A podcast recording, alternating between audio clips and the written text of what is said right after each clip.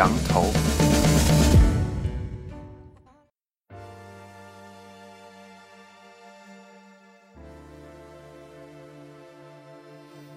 各位听众，大家好，我是常辉，欢迎收听欧洲华语播客新开栏目《长评老杨头》。自称为民主小贩的问题观察家、时事评论家杨恒军博士，也就是大家熟悉的老杨头，多年来以博文形式传达他对于政治体制、社会现象以及经济、文化和民俗等众多领域个性鲜明的解读。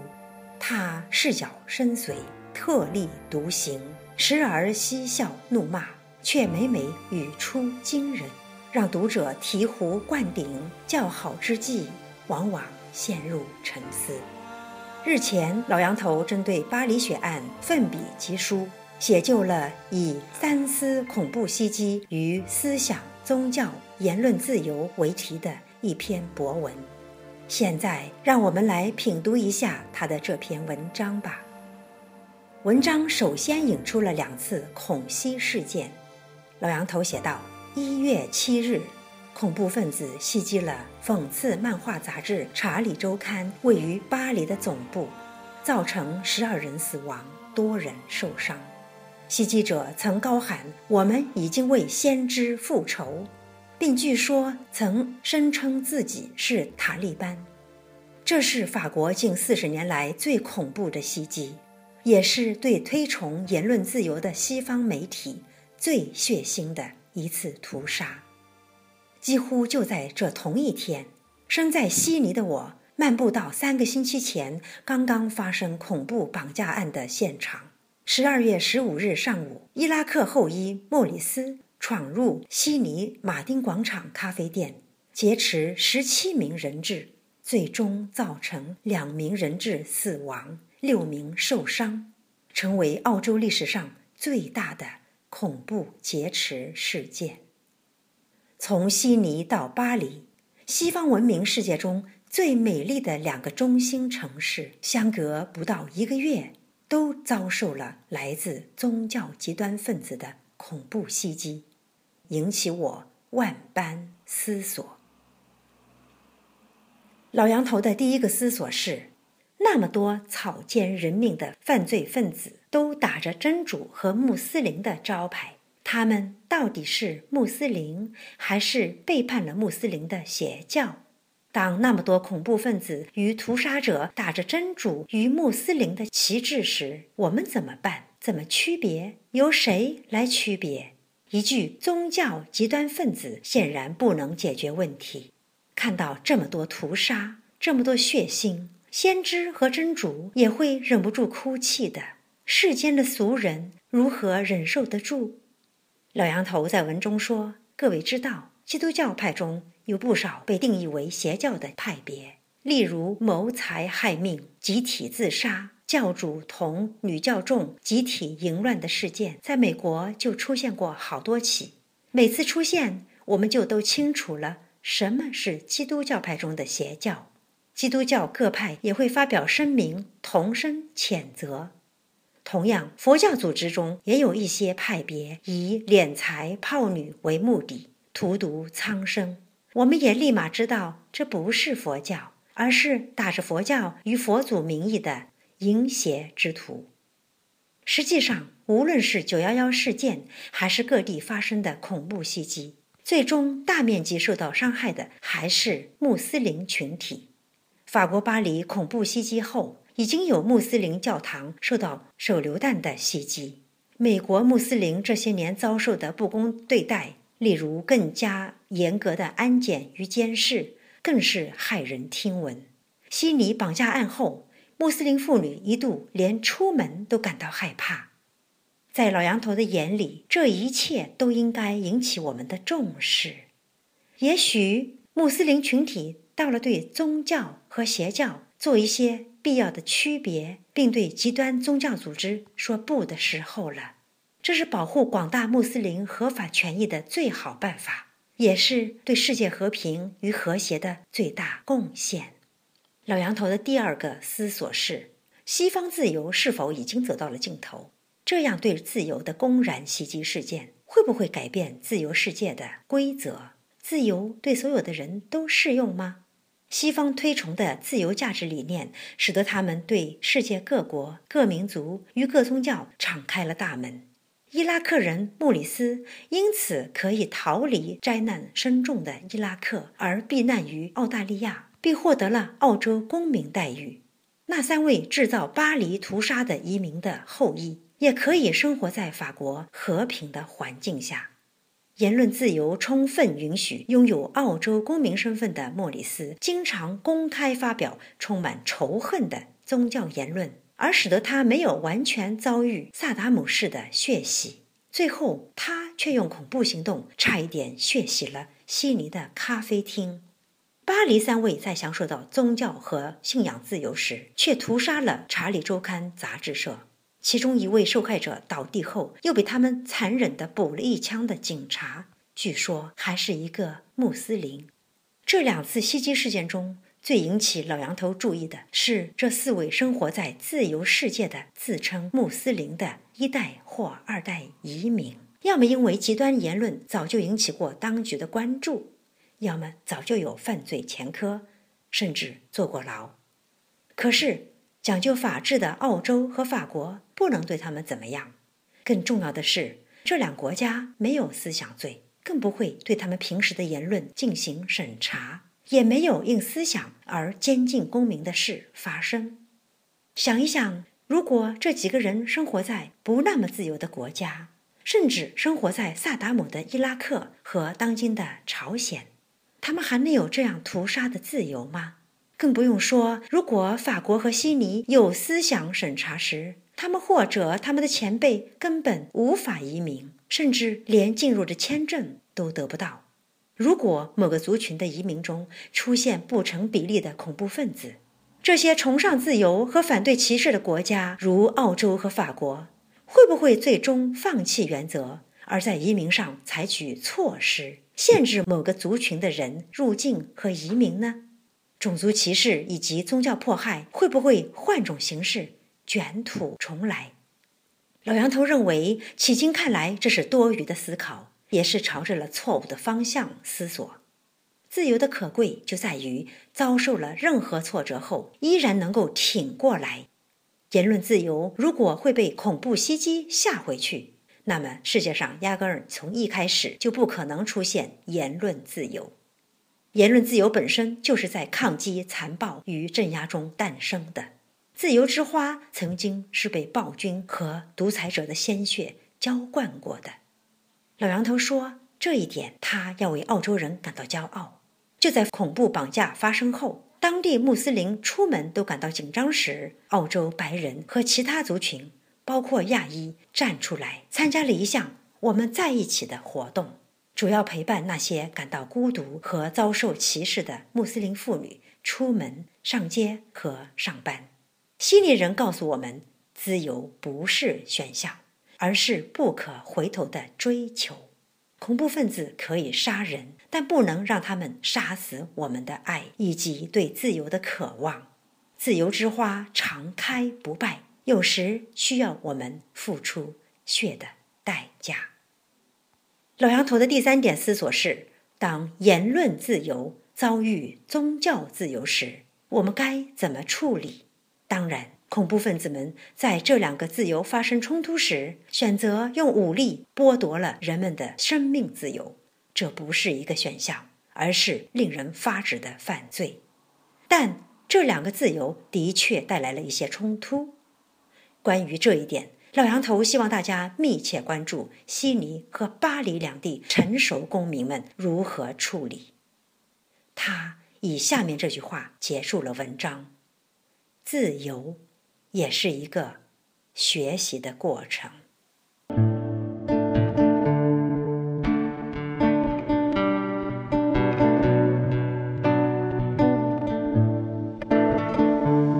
长品。老杨头读完老杨头的文章，大家或许真要思量一回。是啊，当言论自由遭遇宗教自由时，我们该如何处理？我们究竟信仰什么？关于当今世俗社会里的信仰问题，美国哲学家、脑神经专家 Sam Harris 在他的名著《信仰的终结》里，曾经有过让我信服的论辩。这位犹太籍哲学家跳出盒子看问题，针对犹太人和犹太教写出了以下的文字。犹太人世纪以来的剧痛，以及在二战期间遭遇的史无前例的大屠杀，使得暗示把责任推向犹太人自身的可能性几乎成为零。然而，从狭义上看，这个事实，也就是犹太教的理念，直至今日依旧是种族不相容忍的导火索。犹太人只要身为教徒，就认定他们和他们的上帝之间。有着独一无二的圣约，由此他们花了两千年的功夫和那些认可他们无疑与众不同的人们合作。而当今犹太居民在他们备受争夺的土地上实施信仰自由时，成为中东地区实现和平的极大障碍之一。事实上，哈里斯在这本书里同样批评了基督教和伊斯兰教。他认为，只要是一神教，就都会排斥异己分子。人类文明的生存和发展因之而受阻，谁都忌讳自身的宗教信仰遭受质疑，而这种忌讳危害了对精神和道德进行有益的启蒙教育。哈里斯说：“宗教真是充满了馊主意的东西，它是人类对知识的一次最丧心病狂的滥用。”他在接受媒体采访时曾放话道。我们人类尚无一个确切的字眼来形容不相信宙斯的存在。不相信宙斯的我们，只是被称为无神论者而已。他继而表示，我们都想实现的，不过是做到知识分子的诚实，不假装相信尚不确定之物。那么，言论自由者如何驾驭自己的语言使用，不至于滥用或误用词藻，伤及他人？在我看来，针对眼下在欧美等民主国家不断上演的打着宗教旗号的恐怖活动，哈里斯最值得世人关注的文字是他对于容忍，更恰当的说，是他对于不容忍一词的理解。他在作品中说，他希望倡导的社会模式拥有一种良性的、非强制性的感化人的不容忍态度，这才有别于传统意义上的宗教迫害。从而为不容忍提供对话机制，在这个机制里，个人的信仰要面对证据说话，而无论在宗教内或宗教外的话题上，知识分子的诚实乃对话的必要前提。对话谈何容易？一方面是信仰自由，另一方面是言论自由，双方常有你死我活的对头意味。平等对峙的桌面上，如何在保证信仰自由的语境下定义当今约定俗成的言论自由概念？西方社会视为至高无上的天赋人权，究竟是否放之五湖四海而皆准的和平使者绝对真理？巴黎血案发生后，凤凰卫视搞了台时事辩论会，嘉宾包括刘庆东、郭一敏、温建华和黄海波等在内的资深传媒人。他们分作正方和反方两组，以巴黎血案能否撼动西方的言论自由价值观为主题，进行了一场辩论，当然是没有结果的。不过，辩论引发了人们对言论自由有否限度范围、有否双重标准、它与宗教信仰、国家利益和个人尊严之间究竟如何处理关系等问题的思考。伏尔泰曾言：“我不同意你的观点。”但我誓死捍卫你说话的权利。然而，如何避免以极端方式解决极端言论？《查理周刊》这本杂志，它的漫画或许具有西方式的幽默，但是也局限于西方式的幽默。嘲弄他人既然成为家常便饭，暗自窃笑的漫画家们在偷着乐时，亦已失去了一种做人的道德底线。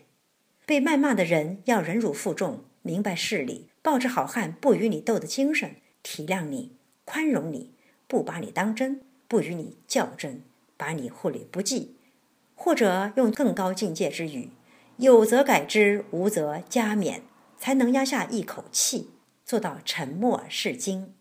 然而世界之大，无奇不有。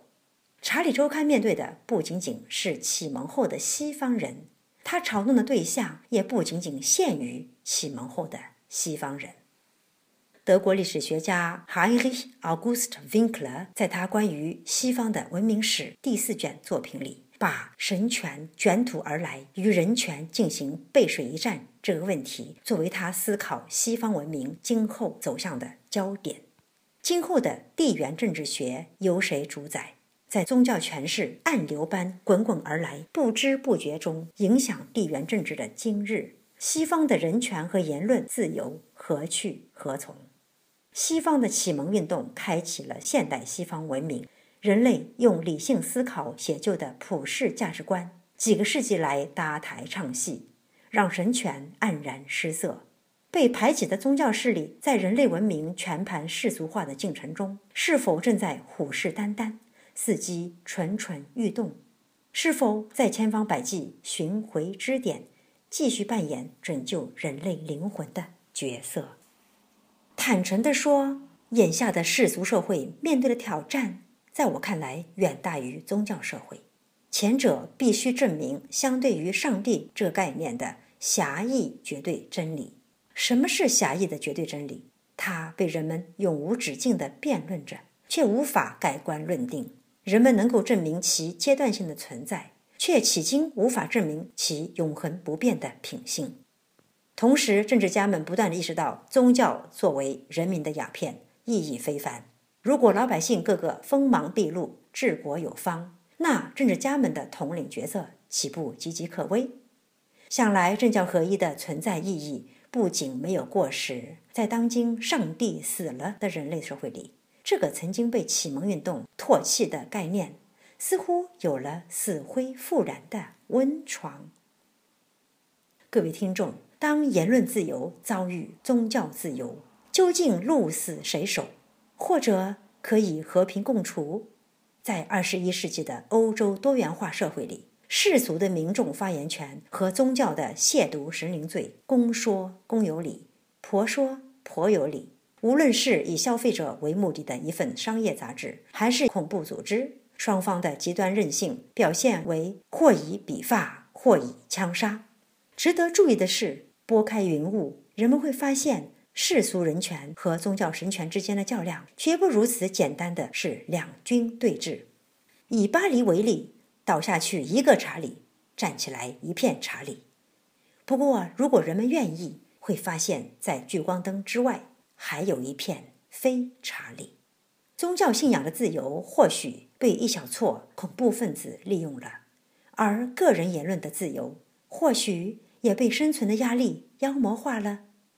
无论如何，在人类匆匆前行的脚步声里，地球还会听到口水战和枪战的巨大噪音，触人的事件还会不断羁绊人类的文明，不管是以什么名义。也无论在哪个国家或地区，听众朋友们，今天的节目到此结束，感谢收听，我们下次再会。